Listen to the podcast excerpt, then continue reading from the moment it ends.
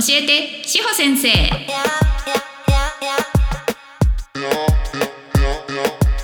この番組は女性用風俗に興味がある方たちが楽しく心地よくご利用いただくためにこうした運営の両経験がある志保先生が超個人的見解で惜しみなく情報をだだ流しし女風業界をまるっと盛り上げたいラジオです。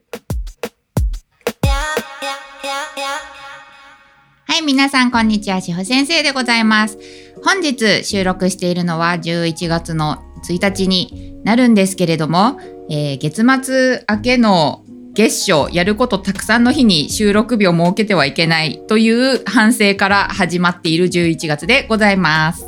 はい。すっかり秋になってまいりましたが、皆さんお元気にお過ごしになっていらっしゃいますでしょうか？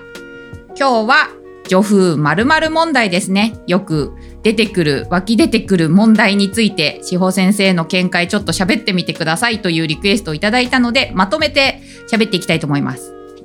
その前にですね、とても素敵なご感想をいただいているので、一通ご紹介をさせていただきたいと思います。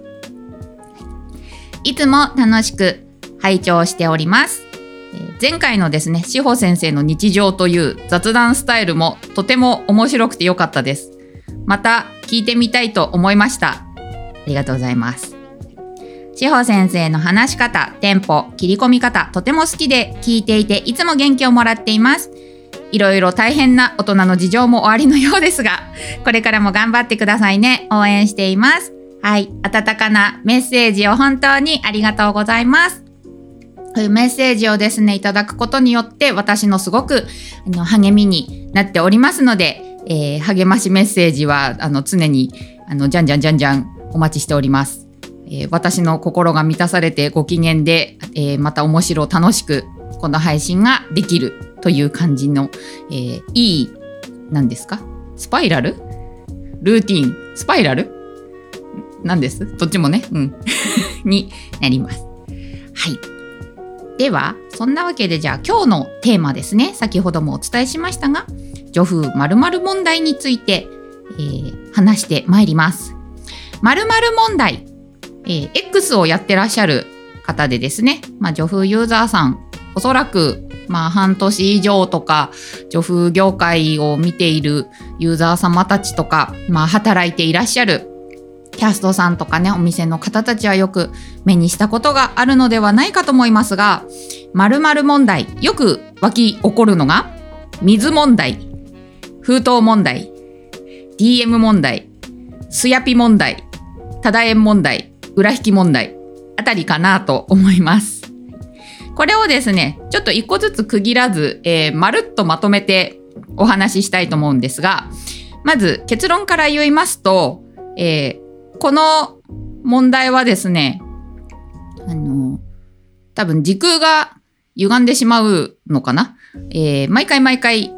定期的に湧き起こりますね。はい。っていうので、まあ、一個ずつ、まあ、初心者の方も聞いてらっしゃると思うので、一個ずつ解説してまいります。まず、水問題というのは、この、まあ、女風というサービスでですね、キャストさんたち、セラピさんたちが、お客様のお飲み物を持ってってあげるというサービスがデフォルトでございますね。あれって、そもそもはですね、おそらくなんですけれども、私、フードクエステで働いてた時にも、やはりそういうふうにね、お客様のお飲み物を、まあ、自腹になるんだけれども、持ってってあげるといいですよというのを言われていましたので、多分そっちの風俗の方のお店でのサービスからやってきたんじゃないかなと思っています。で私も、えー講習をする時などはですね、あの、まあ、自腹になるので、マストではないけれども、まあ、普通に可能な限りというか、まあ、できる限り基本は持ってってあげてほしいというふうにお伝えしてます。で、まあ、持ってってあげる、私が教えている内容としては、持ってってあげるのはお水とお茶とかね。っていうふうに、まあ、2種類持ってってあげて、お好きな方どうぞ。で、あの、キャップをね、開けてお渡ししてあげると良いですよ。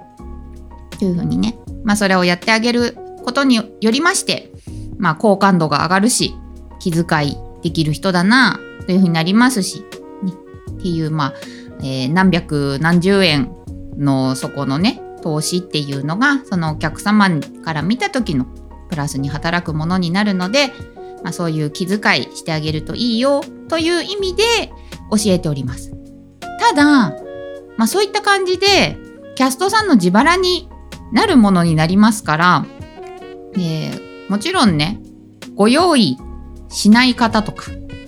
ご用意をするタイミングがなかったとかね例えば時間ギリギリ待ち合わせギリギリになってちょっと事前に買えなかったとかねっていうのあると思います。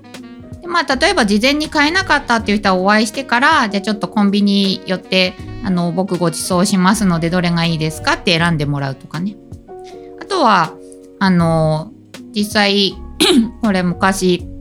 えー、見てたお店の子とか講習した子とかで言ってたのが、まあ、ご予約をねお取りさせていただいた時点で DM とかでお飲み物の好みとかね例えばほら乳製品ダメな方とか嫌いなお茶の種類ある人とか、ね、お水絶対飲めない人とかいらっしゃるので、まあ、そういう好み聞いてあげてるっていうことかねもう聞いたことあります。これなんかね水飲み物を用意するかどうかっていうよりはまあそこの多分気配り気遣いをお客様はね感じたいのかなっていうところなんですよね。でそれがないと水がなかった っていうことでまああの燃えるわけですよ。そのね水がなくてがっかりした水がないことによって自分はね大事に思われてないんじゃないかというのでショックでしたっていうところでご感想を投稿したユーザー様がいる時に、まあ、それがまあまあ毎回、えー、ざわざわするっていうのがあるんですけれども、うん、っていうのが水問題。でちょっとまあ次次から次とあるんでサクサク解説していきます。封筒問題これ何かと言いますと、えー、お客様がセラピさんにお支払いする金額をですね、えー、現金でそのままポロッと渡すのではなくて、ね、女性はやっぱり細やかなお気遣いしてくださる方が多いのであの綺麗な可愛い封筒とかねちょっとこう面白いあの突っ込みえるようなね封筒とか探してあのお渡しされるっていう方とかがねいたりするんですけれども私封筒問題はねなんか問題として燃えてるのはあんま見た記憶がないんですけどなんでそれが燃えるんだろう。封筒なん何ですか？封筒あげた封筒をちゃんと取ってるかどうかとかで気になるとかかな。取ってますっていう。あ分かった。それをちゃんと取ってコレクションしてますよっていうセラピーさんとかの投稿を見て安心するお客様もいればなんかえ私指名してる人そんなの投稿したことないんだけど私が一生懸命探してる封筒は全部捨てられてるのかなっていうね不安になっちゃうのかな。っていうとこですかね。ごめんなさいもしあの外れてたらちょっと誰か聞いた方訂正してくださいね。はい。でまあ DM 問題はこれよくありますね。ご予約をえー、するまではね一生懸命 DM してくれたんだけれども予約決まった途端にぱったりと DM がなくなったみたいなあるんですけどこれはねあの普通にこれ助風っていうサービスじゃないいところで考えていただきたいんですけれども例えば私、まあ、違う業界の方でねもともと営業職をやっていたので、まあ、そういう、えー、お客様のね来店を促すために事前にやり取りをするっていうのを実際自分がやる側でおりました。で、まあいろいろお客様の不安要素解消して、じゃあ来店しますということになった時に、で、あ、じゃあご予約表とかね、じゃあこういうこちらの場所にこういうふうに何時にお越しくださいっていうところで言って、で、まあ私はその時とかにまた前日にね、リマインドでちょっとのご挨拶送らせていただきますみたいな風に締めてるんですけれども、あのおそらく、まあ、そういうふうにサービス内容としてはそういう流れが普通なんじゃないかなと思うんですがやはりこの女風というサービスですねお肌の密着が近いサービス内容になりますのでそうしますとやっぱりお客様としてはちょっとまあ恋愛的なときめきを求めていらっしゃる方もいらっしゃるしってなった時にもしねじゃあこれ彼女だったらデートの日決まってその日までに連絡取らないとかある？っていう目線で見ると DM しないって何なんだよ？っていうふうに多分なると思うんです。だからそこはあのサービス内容として割り切れればムカつかないっていうところだと思うんですよね。はい、でまあスヤピタダ円裏引きちょっと一気に言います。まあ、スヤピっていうのは、えー、お泊まりコース、お泊まりコースだったら、まあ、寝る時間確保してくださいね。で、店の方からも出てるんで当然なんですけれども、あの、なんでしょう、昼間の時間とかでもね、例えばコース時間内、ね、ちょっと長めのコースで撮ったら、あの、その間になんか居眠りしてたっていうところでね、これは手抜きじゃないかっていうところだと思うんですけれども、これはね、あの私も働いてた側なのでわかるんですが、えー、結構するぐらいお部屋でその、まあ、施術進めるじゃないですか。そしてね、まあ、音楽かけてたとしたらそんなウェイウェイする音楽はかけてないはずなんですよ。そうだからねそうするとねもうあの寝る要素満載なんですね。なのでこれはやっぱり、えー、行く接客させていただくキャスト側が寝不足の時にご予約を入れないようにするとかねご予約入っていたら、まあ、きちんと睡眠をとって万全な体調で行くっていうのがベストなんですけれどもやはりですねまあ忙しい子とかね予約立て続けに入ったりとかっていうのはこれお客様に関係ないので本当は言い訳になっちゃうんですが、まあ、そういう風になった時に人間なのでどうしても睡眠欲に勝てずっていうこともあると思うんですよ。ただこれってすやってやっちゃったっていうこの話も聞くんですがそれでもクレームにならない子ももちろんいます。お客様も多分店に言うまでのクレームではないっていうのも分かってらっしゃるから多分投稿とかでちょっともやっとしたっていうことを書きたいくなっちゃうと思うんですけれどもそれって結局なんかね居眠りしたことについてのお怒りというよりはなんかまあ多分それ以前の接客とか関係性に問題あるんじゃないかなっていうので普段から例えばちょっとねあの何回もご指名いただいてるお客様にこうお客様として扱ってあげてないとかねちょっと雑に扱ってるみたいな風になると居眠りされたってなるとお客様としてはやっぱりね楽しい時間を過ごすためにお金を出して時間を買ってるのになんかね私のこのお金と時間何なんだろうってなっちゃいますよね。うん、と思います。なのでまあ多分そういうね睡眠欲に負けてしまうことっていうこと以外の原因があるかなと思います。でまあただ延っていうのはただ延長ですね。延長料金通常30分単位でね、どちらのお店お店さんも30分いくらというところで、えー、ね、コース時間以上のお時間過ごされたいっていう時はね、お受けさせていただくんですけれども、これ、女風のサービスがですね、あの、割とお店さんにもよりますが、お客様シャワー入られたところからカウントスタートっていうお店さんも多いですよね。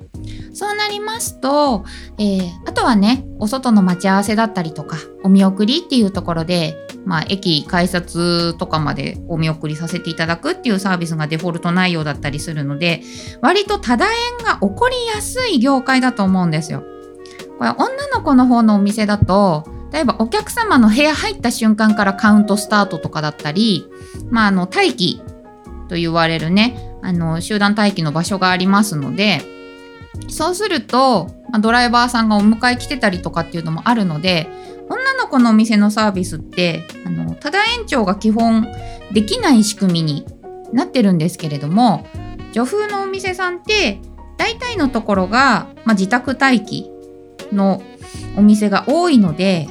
ただ延長起こりやすいんですよね。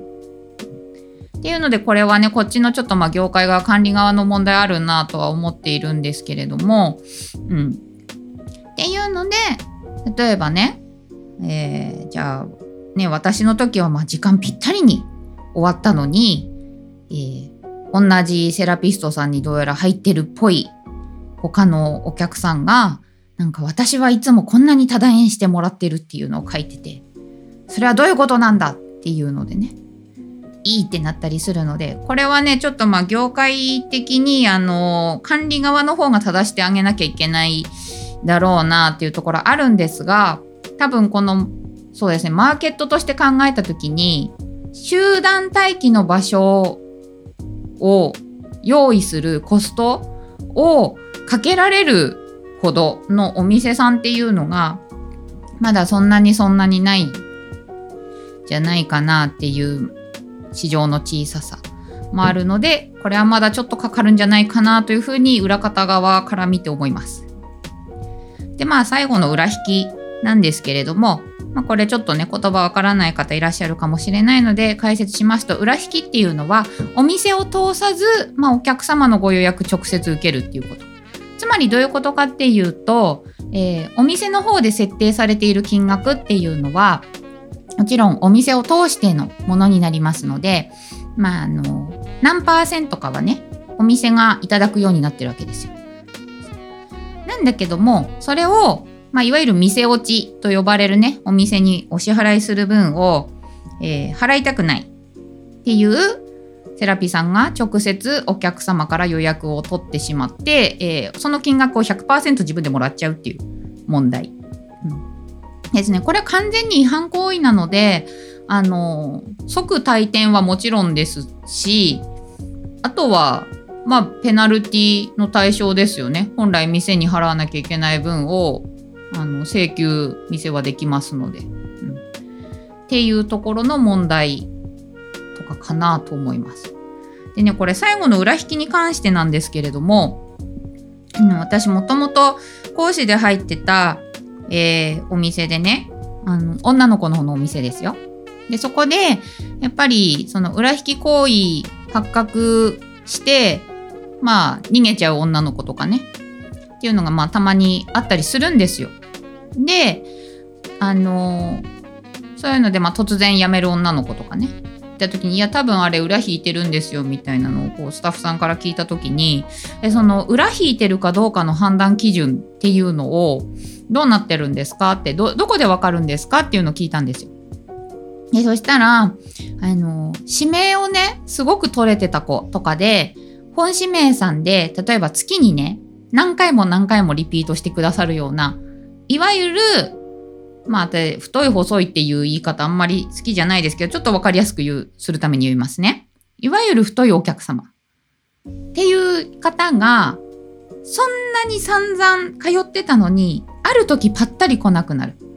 ある時ぱったり来なくなって、その子も時間差で退店するとか。っていう風になると、もうこれはほぼ100%裏引いてるっていうことらしいんですよ。うん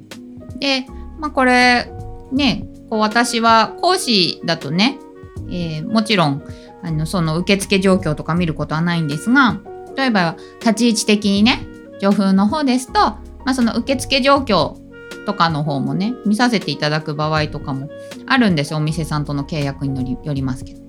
そうなるとねそのご予約の入り方っていうのをこう一覧で見てると裏をね引いてない子とね引いてる子のねあの予約の取り方の癖っていうのがあるので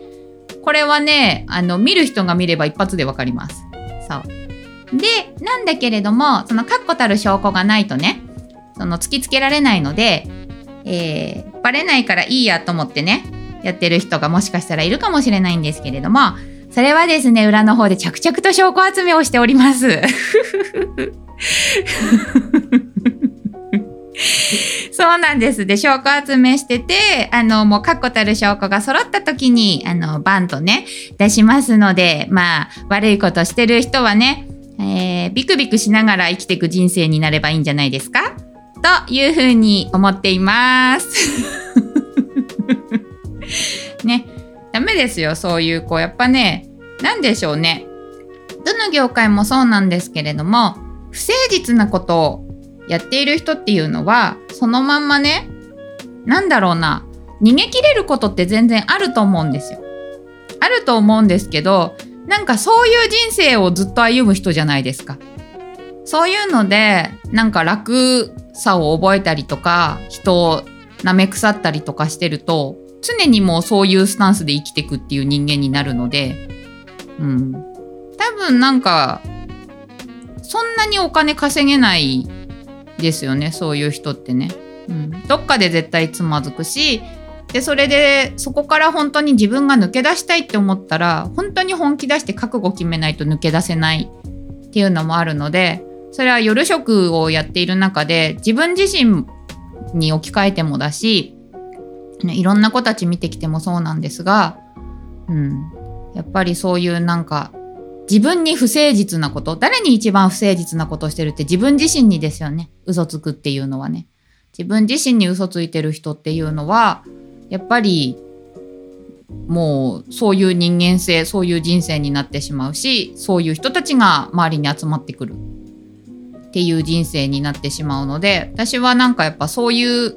子たちが働くようなお店は作ってはいけないなっていうのを常に思いながらお仕事してます。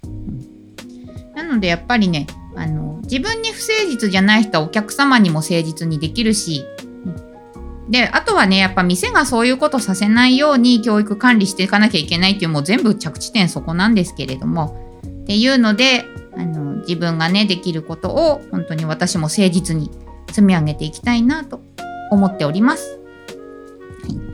まあそういうわけでよくよく湧き起こる問題というのはですねそれを初めて体験される方たちっていうのはやっぱりショックを受けるので、えー、まあ何度も何度も巻き送る問題だということで、まあ、働く側がですね働く側とお店側が気をつけてお客様に誠実に接してって差し上げましょうというのが私なりの答えかなと思います。あとはまあなんかあれなんですね、えー、何回も何回も巻き起こるっていうことはね、えー、時をかける少女みたいになっているとかあとはえー、これスタンド能力だと何なんだっけ？このなんうんジョジョのスタンド能力だとこれ何回も巻きを同じことをループするスタンド能力。ありますよ。私この間ツイッターでああれだキラヨシカゲのバイザダストだ。4部です。そう。そう。爆弾なんだけどあのあれなんだよ。何回もあの同じ朝繰り返してしまうっていうそのこうリセットボタンを押したら戻るっていうののやつでだからこうやり直さなければって思ったら戻っちゃうんだけれどもそのやり直しがうまくいってないからもう一回また戻っちゃうっていう何回も同じ朝を繰り返すっていうあのキラークイーンのスタンドが多分働いてるので本当に気をつけてください。はい。こんな感じで答えになっておりますでしょうか？質問やご感想は概要欄に貼ってあるフォームからお送りください。この番組と各種 SNS のフォローもよろしくお願いいたします。それでは皆さんがジ女風ライフを楽しめますように。